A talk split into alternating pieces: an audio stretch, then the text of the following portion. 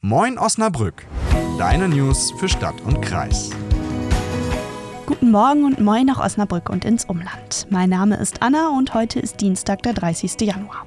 Den ersten Monat des Jahres haben wir geschafft. Der perfekte Zeitpunkt also, um einmal auf unsere guten Neujahrsvorsätze zu schauen. Habt ihr eure eingehalten oder schon längst wieder über den Haufen geworfen? Ich bin ehrlich, ich habe mir erst gar keine Vorsätze gemacht. Dann kann ich mich nämlich auch nicht selbst enttäuschen, wenn ich sie nicht einhalte. Mehr und regelmäßig Sport treiben und weniger Alkohol trinken. Das sind wohl die Neujahrsvorsätze, die am weitesten verbreitet sind. Der Dry January ist die Kampagne, die letzteres promotet. Sie ruft dazu auf, im Januar komplett auf Alkohol zu verzichten.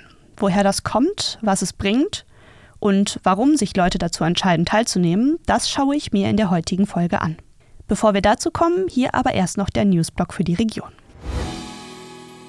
Beim Baugipfel in Osnabrück haben Vertreter aus der Baubranche, Verwaltung und Politik die Herausforderungen im Wohnungsbau diskutiert. Kritik wurde an hohen Bauzinsen, steigenden Baukosten und strengen Vorschriften geübt. Die Stadt setzt weiterhin auf erhöhte Energiestandards, was zu Diskussionen führte. Der Baugipfel thematisierte auch die Aussetzung der Infrastrukturabgabe für zwei Jahre als Reaktion auf die Baukrise. Die Bearbeitungszeit von Baugenehmigungen wurde verringert, aber eine weitere Beschleunigung wird angestrebt. Ergebnisse einer Umfrage in der Baubranche sind überwiegend negativ für die Stadt ausgefallen. Die Stadt will lokale Herausforderungen angehen und Verbesserungsvorschläge umsetzen.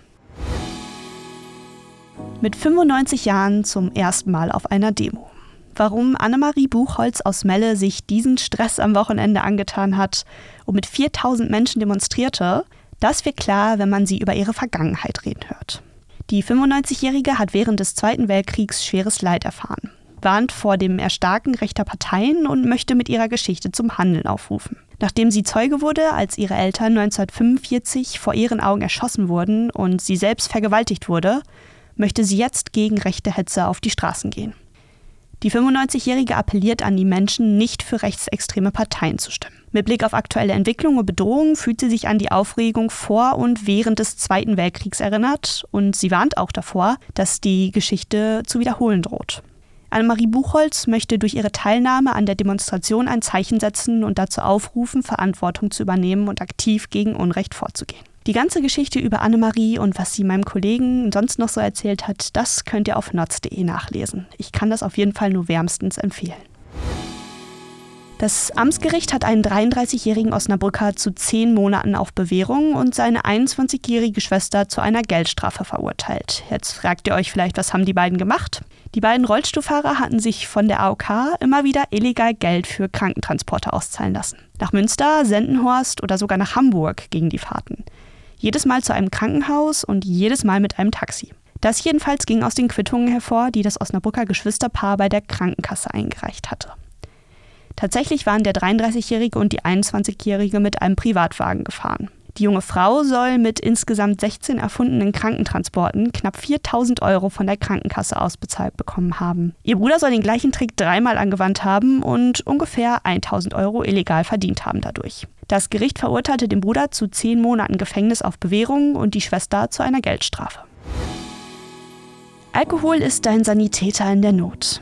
Was Herbert Grönemeyer da so verherrlichend singt, ist für viele Deutsche das Mantra ihres Wochenendes. Eine Party ohne Alkohol ist für viele unvorstellbar. Vor allem an Silvester wird auch gern einmal übertrieben. Da kommt dann der komplette Verzicht im Januar oft gelegen. Ich rede vom Dry January. Denn so heißt die Kampagne, die den kompletten Verzicht auf Alkohol im Januar bewirbt. Ich habe mich einmal unter meinen Kollegen umgehört, wer denn im Januar auf Alkohol verzichtet hat.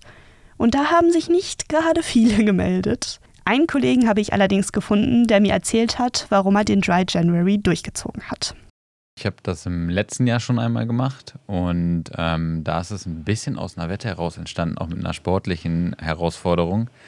Und da habe ich dann tatsächlich bis April drauf verzichtet und das hat mir sehr gut gefallen. Dementsprechend habe ich gesagt, dieses Jahr möchte ich das nochmal machen, um gut ins Jahr zu starten. Was hat dir denn daran so gut gefallen? Also welche Unterschiede hast du gemerkt?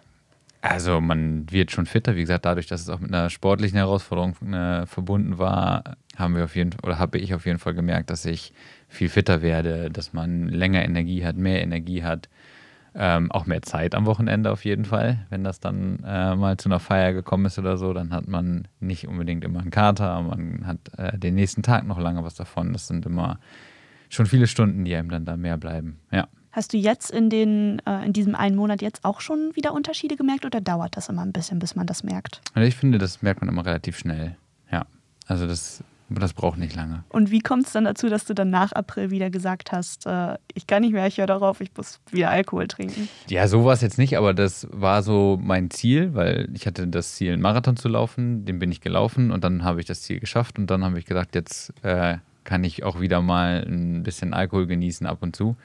Genau, deswegen war das die zeitliche Begrenzung. Ja. Wirst du jetzt ab Februar wieder anfangen mit dem Alkohol? Nee, noch nicht. Also ich bin dieses Jahr hatte ich keine Lust auf einen Marathon, aber ich habe mir gesagt, okay, irgendeine kleine Herausforderung parallel brauche ich. Dementsprechend werde ich ähm, äh, März, Mitte März und Ende März ein paar Läufe machen, einen Halbmarathon und dann danach wahrscheinlich geht es dann wieder ans Glas. Gibt es manchmal irgendwie dann dumme Sprüche, die du dir auf einer Party anhören musst? Äh, im, Im letzten Jahr als es noch neu war, sage ich mal, im Freundeskreis, was heißt neu, aber da, als ich es halt zum ersten Mal so streng durchgezogen habe, musste ich es halt einmal am Anfang erklären. Ähm, ich habe das tatsächlich mit dem Marathon auch ein bisschen geheim gehalten. Das hat es natürlich nicht äh, leichter gemacht. Äh, aber dann, wenn man es einmal gesagt hat, dass man es jetzt bis dann und dann durchzieht, dann kommt auch nichts mehr. Also das wird dann voll akzeptiert. Also ich hatte es schon mal vor zehn Jahren, so dry, klassischen Dry January gemacht. Da war es da noch anstrengender. Mittlerweile ist es wirklich leichter zu erklären. Ja, und mehr Verständnis. Manche machen dann noch mit, manche gucken sich es ab. Das glaube ich, ja. Ich habe immer das Gefühl, man muss sich äh, oft leider noch erklären, warum man keinen Alkohol trinkt. Äh, irgendwie, vor allem hier eher so auf dem Land, sag ich mal. ähm, deswegen finde ich es cool und äh, wünsche dir viel Erfolg bei deinen Läufen. Dankeschön. Ich weiß ja nicht, wie es euch geht, aber mich inspiriert das auf jeden Fall. Denn bei meiner wöchentlichen Joggingrunde habe ich mir schon öfters mal gedacht, wenn ich jetzt nicht am Abend zuvor getrunken hätte, dann wäre ich bestimmt schneller unterwegs. Und woher kommt die Aktion überhaupt? Ja, der Dry January kommt ursprünglich aus Finnland. 1972 führten sie den Sober January ein, als der Alkoholkonsum während des Krieges gegen Russland drastisch stieg. 2014 rief dann die gemeinnützige Organisation Alcohol Change in Großbritannien eine Kampagne ins Leben und sicherte sich den eingetragenen Markennamen Dry January. Durch diese Kampagne wurde der Dry January weltweit immer populärer, auch hier in Deutschland. Und das nicht ohne Grund, denn man könnte sagen, dass wir Deutschen ein kleines, aber feines Alkoholproblem haben. Ab 15 Jahren trinkt hier jeder durchschnittlich 10,7 Liter Alkohol pro Jahr. Damit ist Deutschland ein Hochkonsumland, wenn es um Alkohol geht, auch wenn der Konsum seit Jahren immer etwas weiter zurückgeht.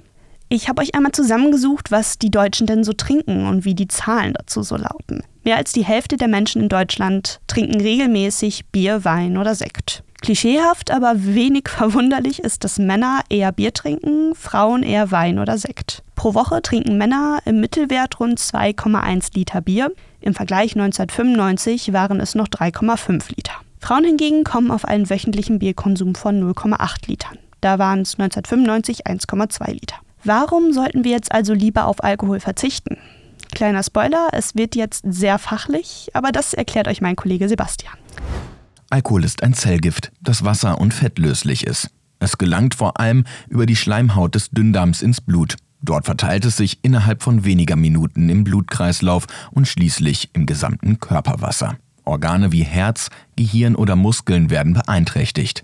Über 90 Prozent des Alkohols baut die Leber ab. Sie trägt damit die Hauptlast der möglichen Schädigung. Dennoch können durch Alkoholkonsum auch andere Körperorgane und Nervenzellen geschädigt werden.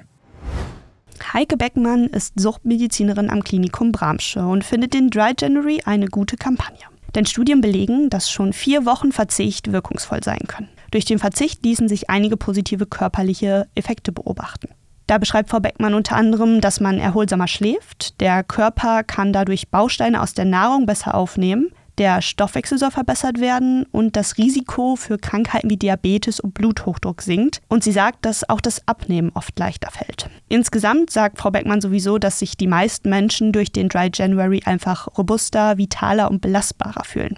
Puh ja, also ähm, wenn ich das so höre, dann bereue ich es ein bisschen nicht mitgemacht zu haben und verzichte vielleicht einfach im Februar dafür auf Alkohol. Aber Es gibt auch noch einen anderen, ebenfalls sehr wichtigen Aspekt, warum der Dry January so gut ist. Ein offenes Diskussionsklima zum Thema Alkohol zu schaffen und so zu entstigmatisieren. Das kann nämlich auch helfen, sich schneller Hilfe zu suchen, wenn man merkt, dass sein eigenes Trinkverhalten problematisch wird. Das war Moin Osnabrück. Die nächste Folge kommt am Donnerstag und die findet ihr dann wie gewohnt bei Spotify, YouTube, Amazon Music, Apple Podcast und natürlich in der NOZ Audiothek. Ich wünsche euch erst einmal einen guten Start in den Tag.